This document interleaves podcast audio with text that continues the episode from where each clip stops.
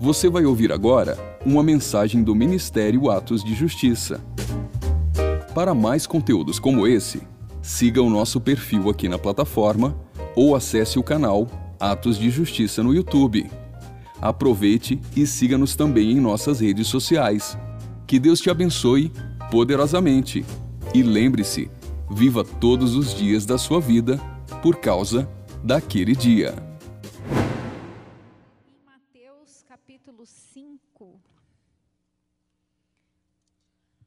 Palavra do Senhor, dita por Jesus né, no Sermão da Montanha.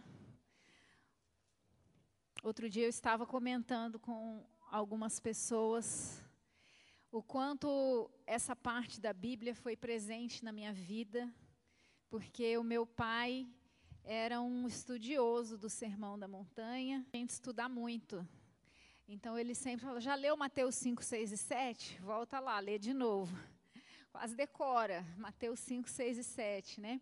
Porque ele falava que quer aprender a viver, quer aprender a ter um, uma conduta cristã, vai aprender aqui nessa parte da Bíblia.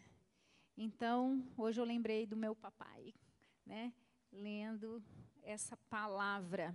Mateus capítulo 5, versículo 5. Hoje nós vamos falar sobre a herança dos mansos. Diz assim: Bem-aventurados os mansos, porque eles herdarão a terra. Amém? Você crê nessa palavra? Eu creio. Amém? Então faz assim. Já abre a sua palavra, a sua Bíblia também lá em Salmos 37, mas pode se sentar que nós vamos falar a respeito dessa herança. É uma bem-aventurança, né? Faz parte dessa parte do, desse ponto do sermão em que Jesus nos explica, nos, nos ensina a respeito das bem-aventuranças mas também está falando aqui de herança. E num culto de libertação a gente fala muito de herança, né? Nós podemos receber muitos tipos de herança. Muitas pessoas, eu acho, que acreditam mais nas maldições hereditárias do que nas bênçãos hereditárias, né? Porque às vezes nós vemos as pessoas muito mais preocupadas com aquilo que elas receberam de mal das suas gerações do que aquilo que foi plantado de bem né, nas suas vidas. Mas nós sabemos que a lei da herança ela é válida tanto para o mal quanto para o bem. E nós vamos falar hoje de uma herança que vem como promessa para as nossas vidas. Mas é lógico que, assim como em vários momentos Jesus, ao ensinar, citava, é, fazia referência, alusão a textos do Antigo Testamento, até porque era o que se conhecia na época, então Jesus trazia textos do Antigo Testamento nas suas palavras, nas suas pregações, e aqui nós podemos ver que Jesus está se referindo a algo que já tinha sido dito anteriormente na palavra de Deus. Por isso eu falei para você abrir a sua Bíblia em Salmos 37 e nós vamos ler dos versículos 7 ao 11. E a minha versão diz assim: Descansa no Senhor e espera nele. Não te indignes por causa daquele que prospera em seu caminho por causa do homem que executa astutos intentos. Deixa a ira e abandona o furor. Não te indignes para fazer o mal, pois os malfeitores serão exterminados. Mas aqueles que esperam no Senhor herdarão a terra. Ainda um pouco e o ímpio não existirá. Olharás para o seu lugar e não aparecerá mas os mansos herdarão a terra e se deleitarão na abundância de paz. Amém? Você sabia que essa palavra que Jesus disse lá em Mateus já era algo prometido desde o Antigo Testamento? Quer ver? Nós temos outra referência aí. Se você for um pouquinho mais para frente, vamos passear na Bíblia hoje, né, gente? Vamos ler mais um pouquinho da palavra de Deus. Uma passagem muito conhecida. Aliás, a gente assim gosta muito de declarar essa palavra sobre a nossa vida. Isaías 40, do 27 ao 31 diz: Cadê? Isaías 40. Porque dizes, ó Jacó, e tu reclamas, ó Israel, o meu caminho está encoberto ao Senhor e a minha causa passa despercebida ao meu Deus? Não sabes, não ouviste? O Senhor é o eterno Deus, o Criador dos confins da terra. Ele não se cansa nem se fatiga, e não há quem esquadrinhe o seu entendimento. Dá força ao cansado e multiplica o poder ao que não tem nenhum vigor.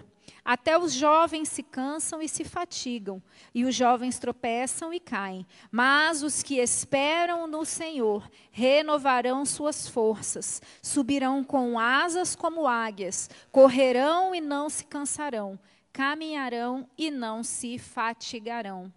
Aqui é também uma alusão a esse trecho, né, que nós lemos agora. Existe uma uma sentença para o ímpio e uma promessa para o justo, para o manso. E nós vamos entender qual é essa promessa, essa herança que o Senhor nos coloca. Aqueles que esperam no Senhor herdarão a terra, os mansos herdarão a terra. Então, se nós trouxermos isso para nossa vida hoje, é, nós podemos perceber que a igreja perdeu um pouco o princípio da mansidão, né, dessa espera no Senhor. Por quê? Hoje nós temos uma igreja imediatista, impaciente e irritada. Ai do pastor se não lê o WhatsApp dele na hora, né, pastor? Porque você não leu, não me respondeu, né? Porque não me atendeu na hora que eu queria. E assim nós fazemos com Deus também. Porque Deus não me atende, não me responde na hora que eu quero, na hora que eu espero que Ele faça. E nós temos vivido uma igreja que não é, não tem frutificado e não tem vivido essa virtude do Evangelho, que é a mansidão. Agora, a gente tem visto o contrário. A gente tem visto pessoas cansadas, sobrecarregadas, cheias de fadiga, é, que não conseguem mais esperar. Elas, às vezes nós chegamos nos atendimentos pastorais e as pessoas falam para nós assim: eu não aguento mais. Eu não consigo esperar mais. Né? As pessoas estão no limite. E isso é em todas as áreas. Né? Basta você começar a dirigir em Campo Grande que você vai ver que as pessoas estão no limite, né? já não conseguem mais ter um mínimo de paciência no trânsito ou em qualquer área que seja da vida. Nós somos a geração do micro-ondas, né? Tem que ser tudo instantâneo, nesse miojo. E isso nós trazemos para para a maioria da, das áreas da nossa vida e nós precisamos entender o que nós estamos perdendo quando não entramos nesse princípio que o Senhor nos ensina aqui. Amém? Bom, para alcançar essa promessa, existe uma promessa de uma herança, certo? Herdarão a terra. Para alcançar essa promessa, Deus nos deu uma chave. E essa chave se chama mansidão. Mas o que, que significa isso? Mansidão. Eu, na verdade, não sabia muito bem. Eu achava que mansidão era um, um sinônimo de humildade, mas não é bem isso. Olhando o dicionário, a gente vê que a mansidão é uma ação, enquanto uh, a humildade é um estado do ser, é o que você é. Mas a mansidão ela está mais ligada ao que você faz a sua atitude em relação ao próximo, em relação a você mesmo, a sua postura de coração, a sua índole, seu caráter. Por isso a mansidão é considerada uma virtude, ok? Então, diferente da humildade, que é um estado de, do ser, daquilo que você é, a mansidão é o que você faz, é como você vive. Por isso, é algo prático, é algo que todo cristão precisa viver no dia a dia. Não é algo para a gente aprender no culto de quarta-feira e falar, ó, oh, que lindo, é a mansidão. Não. É algo que nós precisamos viver diariamente. E o manso é alguém que não se entrega à ira. É alguém que não vive com raiva, é alguém que procura a paz e, fazer o bem, que confia e espera no Senhor para guardar o seu caminho. Agora então vamos entender quem não é manso. Quem não é manso é o malcriado, né? É aquela pessoa birrenta. Quem não é manso, aqui o dicionário coloca como se fosse uma pessoa feroz, como um animal selvagem, um animal não domesticado. Ok? É desassossegado, impulsivo, agressivo, agitado, furioso, violento, bravo e intratável. Você já, pensou uma pessoa, já, já conheceu uma pessoa intratável? Você fala, é, não adianta nem falar, porque ele não aceita nada do que se aconselha. Ou seja, ela não aceita ser tratada em nada. Nervosa, aflita. Agora, nós não temos convivido com pessoas assim? Nós não somos assim? Nervosos, aflitos, impacientes? Né? Muitas vezes intratáveis, a gente não tolera ouvir verdades a nosso respeito. A gente quer que todo mundo seja bonzinho e legal com a gente, né? Se alguém fala algo um pouquinho mais duro, a gente já arrepia. Peraí, né? Não é bem assim. Então, quem não é manso não consegue esperar no Senhor. Nós vimos aqui. É o ímpio é aquele que não se entrega a essa espera, não se entrega e não se submete a este processo de espera no Senhor. E o dicionário bíblico nos mostra um pouquinho, de uma forma um pouquinho mais ampla, que mansidão não é uma fraqueza. Porque muitas vezes a gente pensa né, na pessoa mansa como uma pessoa coitadinha, fraquinha. Mas a mansidão, ela é um fruto de poder. Por que, que nós dizemos que a mansidão é um fruto de poder? Porque a mansidão é um fruto do Espírito. Né? Então, uma pessoa mansa, ela tem poder, ela tem recursos. E hoje nós vamos falar especificamente desse atributo do fruto do Espírito, né? porque nós sabemos que são vários, mas nós vamos falar desse atributo especificamente, que é a mansidão. É a terceira bem-aventurança que Jesus citou no seu sermão. E apesar de nós associarmos a mansidão à fraqueza, né, nós temos que entender que quando Jesus se referiu ao manso herdar a terra, ele também se referiu a Moisés. Porque a palavra diz que Moisés foi um homem manso, foi o mais manso, não é verdade? Na face da terra. Porém, é, Moisés não era um homem fraco. Se nós formos estudar a palavra, nós vamos ver que Moisés foi um homem muito ousado, ele não era covarde, não era fraco. Pelo contrário, ele enfrentou o Faraó, teve embates duros com o Faraó e liderou um povo na saída do Egito de forma muito heróica. Se nós formos ver bem, talvez a gente não tivesse coragem de fazer o que Moisés fez, né? Então, ele demonstrou coragem, demonstrou força, mas ao mesmo tempo a Bíblia diz que ele era manso. Olha isso. Então, o manso, mais do que tudo, é uma das qualidades do Espírito Santo. Vamos relembrar Gálatas 5, 22. Mas o fruto do Espírito é amor, gozo, paz, longanimidade, benignidade, bondade, fé, mansidão e temperança, né?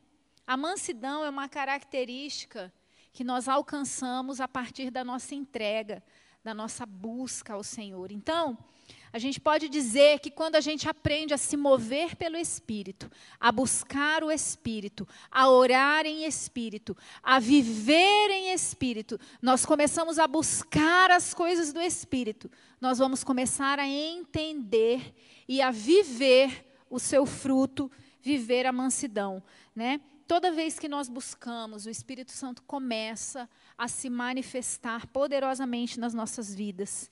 Amém? E nós precisamos é, buscar, entender é, e valorizar o fruto do Espírito.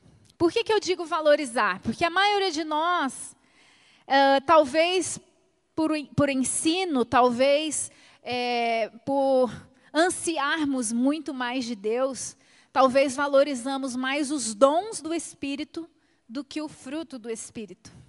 Muitos queremos os dons, queremos orar em línguas, queremos né, o dom de profecia, queremos muitos dons, queremos que a igreja manifeste os dons e clamamos pelos dons e fazemos propósito pelos dons, mas muitas vezes nós não buscamos na mesma intensidade e não valorizamos o fruto. Mas sabe de uma coisa, irmãos? Os dons, eles são para o exterior.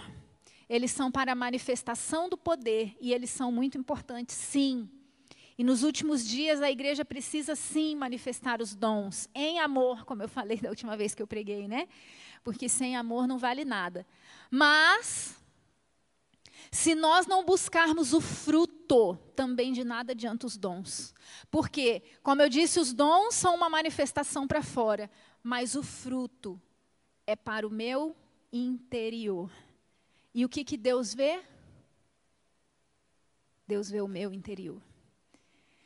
Por isso, muitos naquele dia dirão: Senhor, mas expulsei demônios em teu nome, curei enfermos, eu tinha o dom da profecia, eu tinha o dom da cura. E vai ouvir: para trás de mim não te conheço. Busquei o dom, mas não amei da mesma forma o fruto. Então nós precisamos, na mesma intensidade que buscamos, que amamos o dom do Espírito, nós precisamos buscar e amar o fruto do Espírito, em todas as suas dimensões, em todas as suas nove formas de se manifestar. E uma delas é a mansidão. É, então, o fruto do Espírito é uma obra interna, enquanto o dom do Espírito é uma obra externa. Entendemos até aqui? Aleluia. Então, os dons do Espírito são aquele fluir para fora, né? É, agora, para que o amor, a alegria, a paz, a longanimidade, tudo isso que nós falamos, benignidade, bondade, fidelidade, mansidão e domínio próprio, sejam amadurecidos em nós, nós precisamos primeiro render as nossas reações e as nossas atitudes ao Espírito Santo, para que ele transforme os nossos corações e a nossa mente. É esse o primeiro trabalho que nós temos, é que reconhecer que nós precisamos do Espírito Santo para que haja essa transformação. Não é algo que vai acontecer na força do meu braço. Não é algo que eu decido no culto hoje. Eu vou ser mansa e a partir de amanhã eu me transformo numa pessoa mansa. Não. Isso é algo que nós precisamos buscar. Por quê? Porque a nossa velha natureza, o nosso velho homem não vive de forma natural o fruto do Espírito. Somente aquele que é nascido de novo e que busca as coisas espirituais conseguem alcançar e viver isso na sua plenitude. Então, a força de vontade não é capaz. Tem gente que fala assim, mas eu tento, pastora. Eu tento me controlar. Eu até fecho a boca, sim, para não responder, mas não é na sua força. E aí, para que você entre nesse lugar, é necessário o reconhecimento e a busca do Espírito Santo de Deus. Amém? Só Ele, que é o nosso consolador, o nosso auxiliador, pode nos ajudar nesse processo. E Deus se interessa em quem nós somos. Deus se interessa. Ele, por isso que Ele quer que a nossa natureza seja transformada, seja, na verdade, não, não transformada, mas restaurada, para que nós possamos voltar à origem era aquilo que Deus planejou para nós originalmente e que nós saímos por causa do pecado. Então o Senhor quer nos restaurar a nossa natureza, porque fomos criados à imagem e semelhança dele. Amém? Então, o Senhor quer nos restaurar a essa imagem, a essa semelhança. E é aí que entra o fruto do Espírito. Ok? Como já falei, né? Ambos são importantes, tanto o fruto quanto os dons, e para que nós possamos andar na totalidade da nossa fé, nós precisamos compreender tanto essa obra interna quanto a obra externa do Espírito Santo. E vamos falar um pouquinho do nosso interior, né? Porque quando nós buscamos isso, nós amadurecemos. Nós amadurecemos como servos, como filhos do Senhor. Bom, por que, que é o fruto? Né? Mas o fruto do Espírito é, e aí vem as suas características. Né? Por que, que ele coloca o fruto no singular? Porque existe uma semente que dá fruto. E ele está ali se referindo a esta semente. Quem é a semente? Quem é a semente? Jesus, Yeshua. E é dessa semente que nós vamos frutificar através do Espírito Santo. Jesus foi pleno nesse fruto. Ele foi perfeito em frutificar o fruto do Espírito. E por isso nós precisamos dar lugar ao Espírito para que essa semente possa brotar no nosso coração. E em terceiro lugar, nós precisamos ser firmes praticantes da palavra, para que esse broto possa crescer. Amém? E assim como em uma plantação existe um processo entre o plantio e a colheita, assim acontece conosco. Jesus, a boa semente, plantada em nós, regada através do Espírito Santo, que vai fazer brotar através do estudo da palavra, do crescimento que vai vir com a palavra. E aí nós nos tornamos uma árvore frondosa, cheia de bons frutos. Amém? Mas aqui nós temos que entender que o fruto do Espírito, ele neutraliza as obras da carne, porque ele é muito poderoso e muito mais potente que as obras da carne. Então, essa luta existe, ela é real, e nós vamos sim enfrentá-la, porque a nossa velha natureza sempre vai tentar trazer de volta, né? Esse homem, esse homem interior aí que vai nos tirar do sério muitas vezes, mas nós temos que ter uma consciência. Aquele que há em nós é maior do que o que há no mundo. O Espírito Santo tem poder. Nele existe poder para nós vencermos a nossa velha natureza. Amém?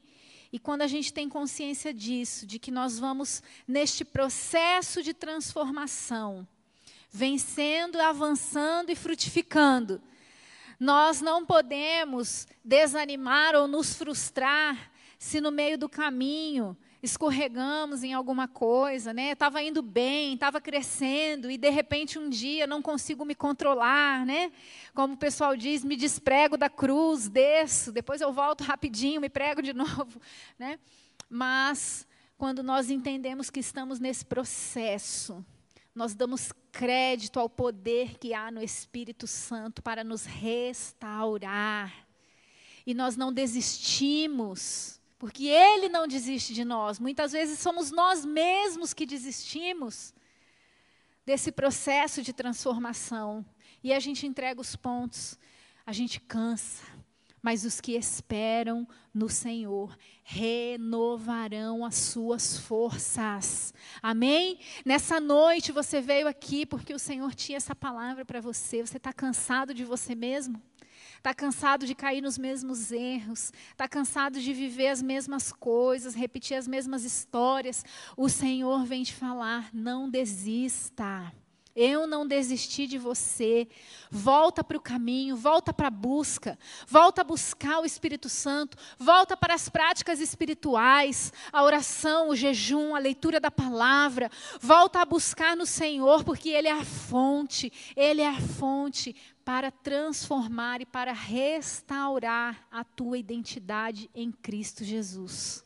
Amém? Nós não podemos paralisar, irmãos. Não é tempo de estarmos parados. Precisamos prosseguir, prosseguir em conhecer o Senhor, prosseguir, prosseguir em dar fruto para Ele. É tempo de dar fruto, porque está chegando a grande colheita. E o Senhor vai nos encontrar como uma árvore minguada, sem nada para ser colhido. Não.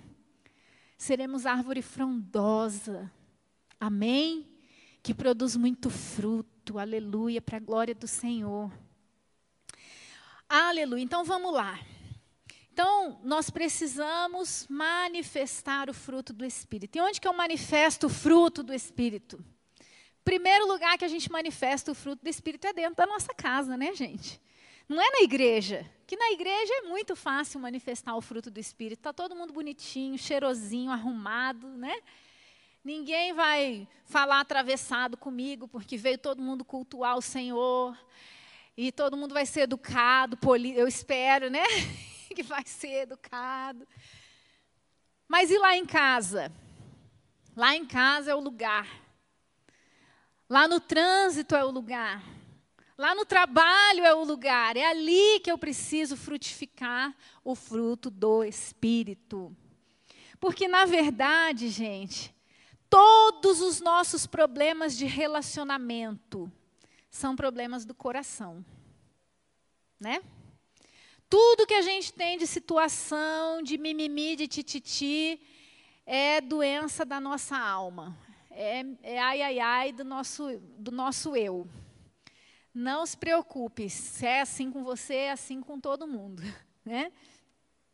Mas Muitas vezes nós buscamos fórmulas para melhorar os nossos relacionamentos. Cinco passos para uma vida melhor. Três estratégias para lidar com a sogra. Cinco estratégias para. Né? E aí você vai tentando passos mágicos para resolver situações que são do seu coração. Do seu coração. E aquilo que flui do coração precisa ser aquilo que vem do Espírito, porque se vier de mim mesmo não presta. É velho, é caído. Então, nós precisamos cuidar do nosso coração. E muitas vezes nós precisamos parar tudo para olhar para dentro. E eu acho que aí é que fica difícil. A gente veio agora do retiro de mulheres, né? Maravilhoso, todo mundo incendiado. Mas eu achei interessante que teve um momento de dinâmica. E aí tinha que ficar 30 minutos, né? Ali no secreto, você e o Senhor, sem falar com ninguém, tal. Gente, foi a parte mais difícil do retiro. Foi ficar 30 minutos a sós com o Senhor. Por quê? Porque a gente tem dificuldade de parar tudo, de parar de olhar para os outros, de parar de olhar para fora, de parar de olhar para as circunstâncias e olhar para dentro de nós. Porque é muito mais fácil eu falar que a culpa é do outro, ou da circunstância, ou de alguém que não fez, que não falou, que não me ajudou, do que eu parar e olhar e assumir a minha parte de responsabilidade no meu processo. Não é? Então, nós precisamos sim parar tudo e olhar para o nosso coração. Às vezes nós pedimos para Jesus, Jesus, cura os meus relacionamentos. Aí Jesus olha lá e fala assim: cura seu coração primeiro. Né? Às vezes eu estou lá, Senhor, cura o meu marido, ajuda o meu marido, ele precisa tanto do Senhor, e Jesus está lá do céu assim: pede para eu curar você primeiro, cura o seu coração primeiro. E quando, quando nós é, frutificarmos esse fruto do Espírito, essas relações vão começar a ser resolvidas, a ser curadas também. E sabe uma coisa que eu acho interessante na Bíblia? Quando nós lemos os evangelhos e lemos os milagres de Jesus, eu, pelo menos, nunca vi. Se alguém viu, me mostra. Algum milagre da cura de relacionamento? Tem o milagre da cura do casamento de alguém lá no, nos evangelhos? E Jesus foi visitar um casal que tinha brigado, estendeu a mão e curou aquele casamento. Tem? Não, né? Tem cura de relacionamento pais e filhos nas curas de Jesus? E Jesus visitou aquele pai e aquele filho, aquele filho que não honrava o pai. Jesus estendeu a mão, passou o cuspe, e o filho começou a ver o pai e honrar o pai. Tem esse milagre? Não tem, né? Não tem nenhum milagre de cura de relacionamento feito por Jesus. Você já viu isso? Já reparou isso? Por quê? Porque para curar relacionamentos nós não precisamos de milagres. Para curar relacionamentos, nós precisamos frutificar o fruto do Espírito. Nós precisamos de vida. Vida com Deus, vida no Espírito, andar no Espírito, frutificar o Espírito. Isso vai curar os nossos relacionamentos. E aí nós ficamos lá à espera de um milagre. Já viu aquele filme? À espera de um milagre. Está lá o crente, esperando o milagre do dia que o marido vai fazer tudo o que ela quer do jeito que ela quer à espera do milagre do dia que o filho vai ser o filho perfeito que ela sempre sonhou. É, gente, nenhum relacionamento é curado no milagre. Relacionamentos são curados quando nós entramos na ação do Espírito Santo, nos submetemos, submetemos o nosso caráter, a nossa índole a Ele e permitimos que Ele nos restaure. Restaure a nossa velha natureza caída e nos dê uma nova vida, uma vida que frutifica e que frutifica o seu fruto, não o meu. Amém? Eu sei que é difícil, porque nós esperamos milagres. Mas o milagre sou eu, como diz a Eichla. né? O milagre sou eu, eu preciso ser transformada, eu preciso ser curada. E esse milagre que acontece em mim vai transbordar. Porque o Espírito é poderoso para fazer, para completar a obra. O Espírito é poderoso e nós precisamos nos apropriar desse poder que existe no Espírito Santo que habita em nós. Aleluia! Não podemos ser apáticos ao Espírito Santo, aquilo que ele pode fazer em nós. Então, os milagres de Jesus eram relacionados a curas físicas, porque a cura dos relacionamentos depende de nós. E enquanto nos rendemos à obra do Espírito Santo no nosso interior, desenvolvendo um fruto maduro, fortalecendo o nosso caráter, aí nós vamos começar a ter uma colheita, uma colheita frutífera nos nossos relacionamentos uns com os outros. E não tem atalho para esse desenvolvimento, não tem varinha de condão, não tem passe de mágica. Isso é vida, vida com Deus. É fácil caminhar no fruto do Espírito por curtos períodos de tempo. Difícil é permanecer em um relacionamento duradouro. Sabe aquela pessoa que você conhece superficialmente? Você fala, nossa, aquela pessoa é um doce, que pessoa agradável, e você conversa com ela ali meia hora, uma delícia estar tá com ela. Aí você vai conversar com o marido, você fala, não, não é aquela pessoa que eu conheci, que nós conversamos ali, estava tão bom o nosso papo, tão agradável, né? Por quê? Porque permanecer no fruto do Espírito é que é o nosso desafio.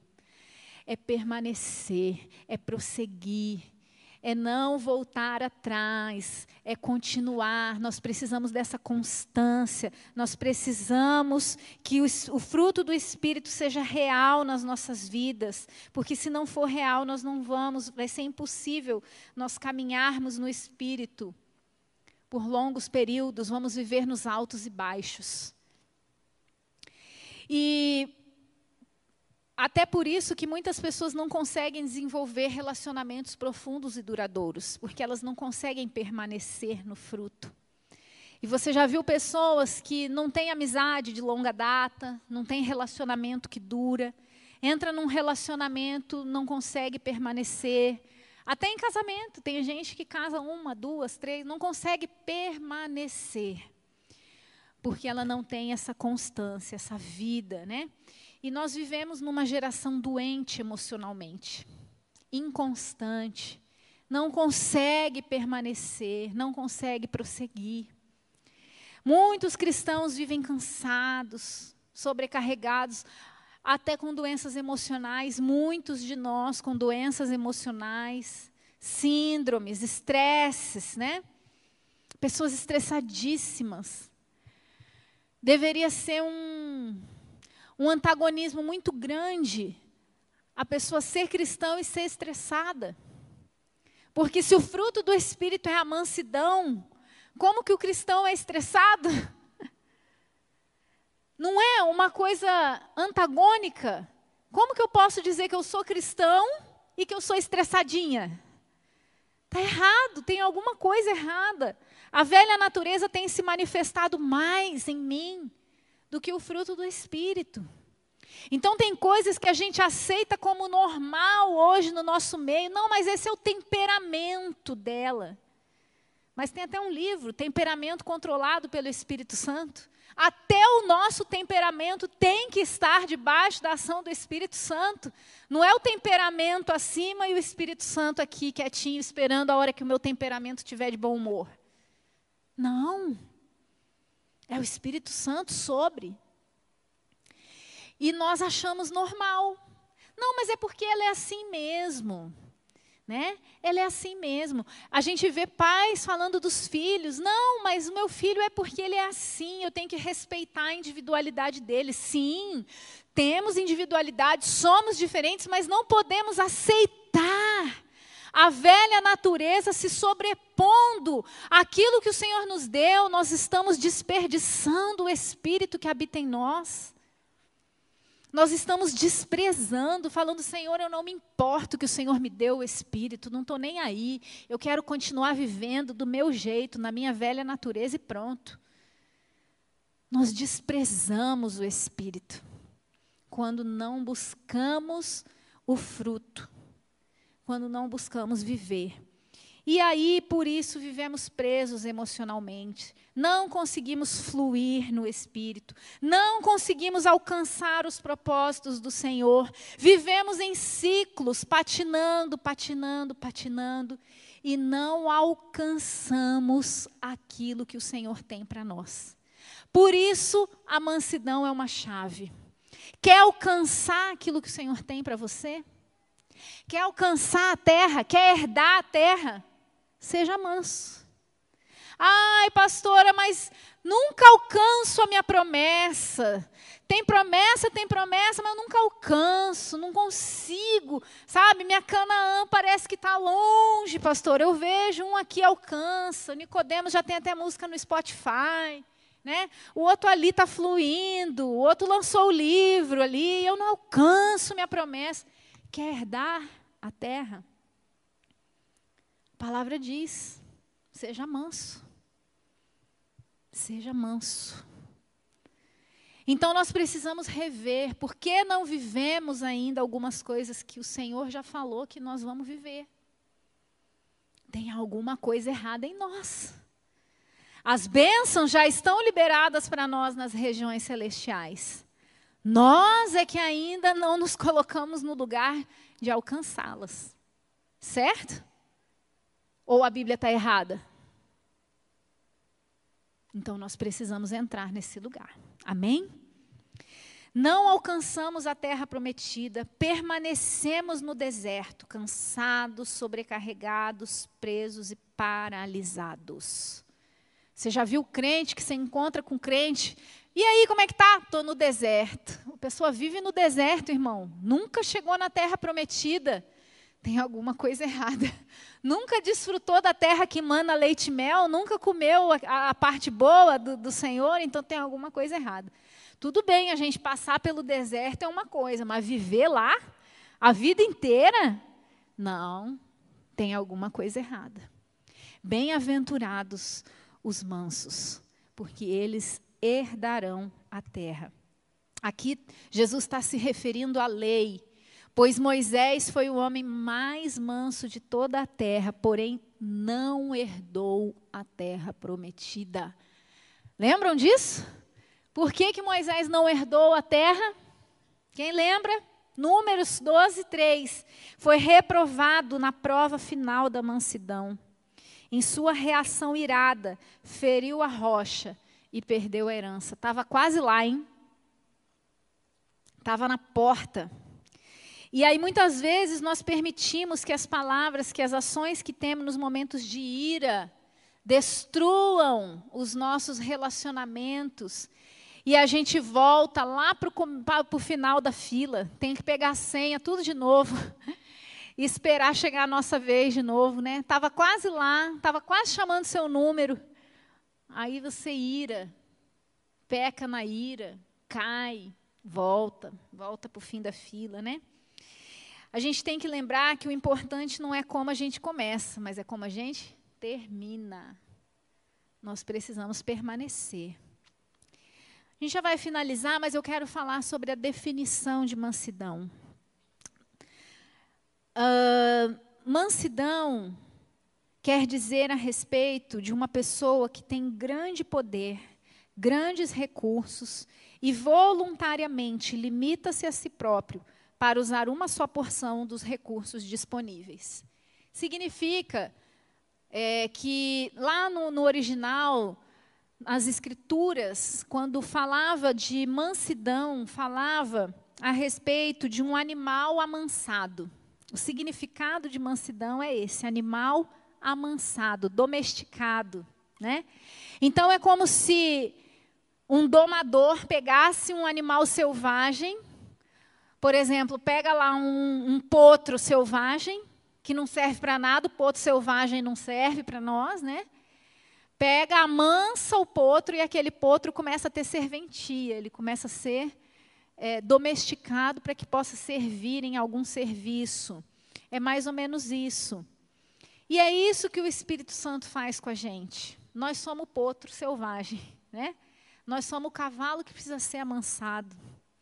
E o Espírito Santo vem. E ele é o domador. E ele nos ensina, ele nos amansa. E a gente fica mansinho, mansinho. Só através do Espírito Santo. E outra alusão, outra, outro exemplo que a gente pode dar de mansidão é a respeito do vento, né?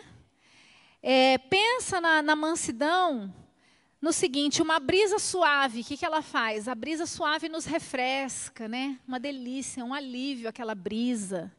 Quem já foi no mar, aquela brisa do mar, na beira do rio, aquela brisa gostosa, né? E uma, uma ventania, um furacão? Um furacão mata. Mas é o mesmo vento. Né? Então a mansidão é você ter o poder, mas não usar daquele poder. Você, por escolha, refrear aquilo que existe dentro de você. É ter as suas forças sob controle. Controle de quem? Controle de quem? Do Espírito Santo. Não é o meu controle. É Ele que controla.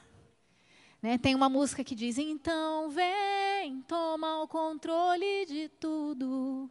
É isso. Nós somos esse animal selvagem que precisa ser controlado pelo Espírito Santo. Então, mais uma vez eu digo: mansidão não é fraqueza. Mansidão é um fruto de poder. Uma pessoa mansa tem poder tem recursos, mas ela escolhe voluntariamente limitar-se a si próprio para usar só um, um, pouco daquilo que ela tem disponível. Uma vez eu ouvi uma, um exemplo, uma pregação do pastor Craig Hill, que ele fala que uma pessoa mansa tem margens. Como assim? Vocês já viram uma folha de caderno que tem margem? Quem tem filho na escola tem que desenhar a margem ali para poder fazer a redação, para poder escrever, né? E quando escreve dentro da margem, significa que ele respeitou os limites. Sobrou espaço dos dois lados, em cima e embaixo, e ele escreveu dentro das margens. E para a gente é, entender essa analogia, né, a gente pode dizer que nós poderíamos pegar uma folha e escrever nela toda, assim igual eu fiz aqui. Deixa eu ver se dá para ver. Eu fui escrevendo, escrevendo, escrevendo, sem margem. Escreve, escreve, escrevi de um lado, escrevi do não respeitei nada, né? nem linha, nem margem. Fui escrevendo, escrevendo, escrevendo, usei todo o espaço da folha e fiquei sem nenhum espaço disponível. Então, a gente pode dizer que mansidão significa ter a possibilidade de usar tudo mas dirigido por Deus, voluntariamente eu escolho usar menos. Pensando dessa forma, qual que é o oposto? Qual que é o contrário de ter margem? É ter dívida. Por quê? Porque é quando eu uso mais do que eu tenho. Eu só podia usar até aqui, mas eu ultrapassei a margem. Então eu estou em dívida. Olha só, esse princípio, né? É, é um princípio que nós vivemos no nosso mundo. Nós vivemos na cultura da dívida. Qual que é a cultura da dívida? Não é só de dinheiro, tá? Nós podemos dever tempo, por exemplo. Esse princípio é visto num exemplo bem simples que dois psicólogos deram uma vez. Vou ler a história. Dois psicólogos fizeram um estudo e queriam descobrir como se comportariam as pessoas com dívida de tempo e as pessoas com margem de tempo. Deram tarefa a dois estudantes de um seminário, seminaristas, iam ser pastores, de que eles teriam que pregar em um determinado lugar. O tema da pregação deles seria a parábola do bom samaritano. E falaram para eles o seguinte: deram um tempo para um bem curtinho e deram um tempo para outro com folga, um tempo extra. E eles falaram: olha, você vai ter que chegar lá naquela igreja para pregar a tal hora. Falou lá para um. E para o outro falou: ó, você tem que chegar a tal hora. Então um estava tipo em cima da hora e o outro estava com folga para chegar no lugar onde ele ia ter que pregar. E os dois iam pregar sobre a parábola do bom samaritano. Ok. No caminho, lá do seminário até a igreja onde eles iam pregar, eles colocaram um ator, simbolizando lá o homem doente da parábola do bom samaritano, muito necessitado de ajuda. O que, que vocês acham que aconteceu? O seminarista que estava atrasado para chegar lá na pregação, ele olhou a pessoa doente ali, precisando de ajuda no caminho, e ele parou ou não parou? Se você tivesse atrasado, o que, você faria? Pois é, aquele seminarista não parou. Em contrapartida, o outro que estava com tempo de sobra, relógio estava tranquilo, o que, que ele fez? Parou e ajudou. Ambos iam pregar sobre a mesma coisa. Então quem ajudou foi o manso, o que tinha margem, o que tinha tempo de sobra. Entenderam a analogia do que é a mansidão e do que é a dívida, né? Do que é ter margem, o que é ter dívida? OK. Qual que é a estratégia então de Satanás para sua vida, para sua família? É motivar você a fazer escolhas para que você não tenha margens.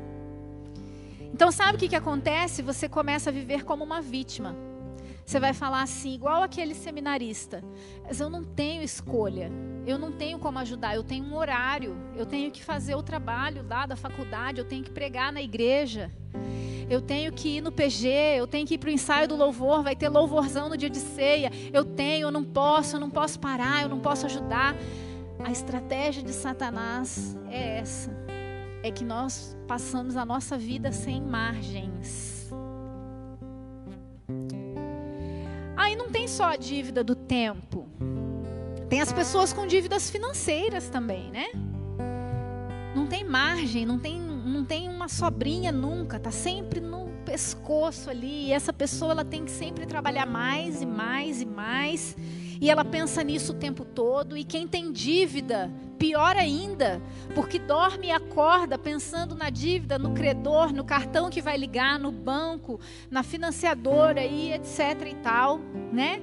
Na luz que vai cortar, no aluguel que vai atrasar, no despejo que pode acontecer.